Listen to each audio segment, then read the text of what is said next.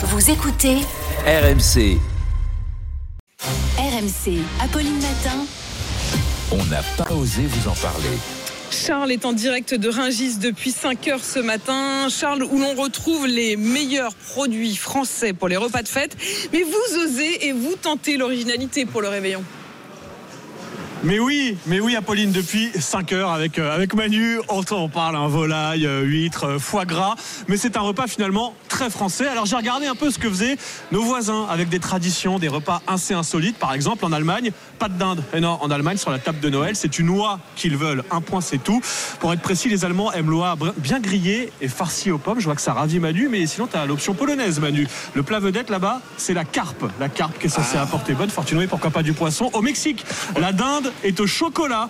C'est la grande spécialité mexicaine, même s'il est courant de trouver également sur les tables un cochon de lait ou un, plat de morue sauce chocolat.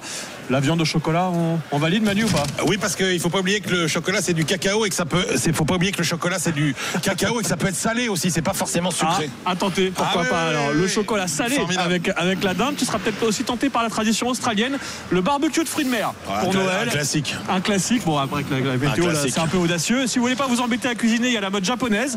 Les familles là-bas euh, vont au KFC, tout simplement. C'est une tradition assez marketing depuis une- euh, quelques dizaines d'années. Moi, ma tradition préférée, c'est la tradition slovaque. Pour Noël, on y cuisine du pudding, mais surtout lors du repas, la personne la plus âgée doit jeter une cuillère de pudding au plafond. Et si le pudding reste Ah accroché, eh ben, c'est bonne chance pour toute l'année. donc, euh, Et on est censé nettoyer à la fin ou on laisse ah bah jusqu'à ça, l'année faut négocier, faut négocier. Mais en tout cas, euh, voilà, ça peut attester avec papier mamie euh, à Noël. Pourquoi pas la tradition du, du pudding slovaque, hein, Pauline. Ah, vous êtes exceptionnel. Franchement, c'est extraordinaire de vous entendre depuis, euh, depuis Rungis.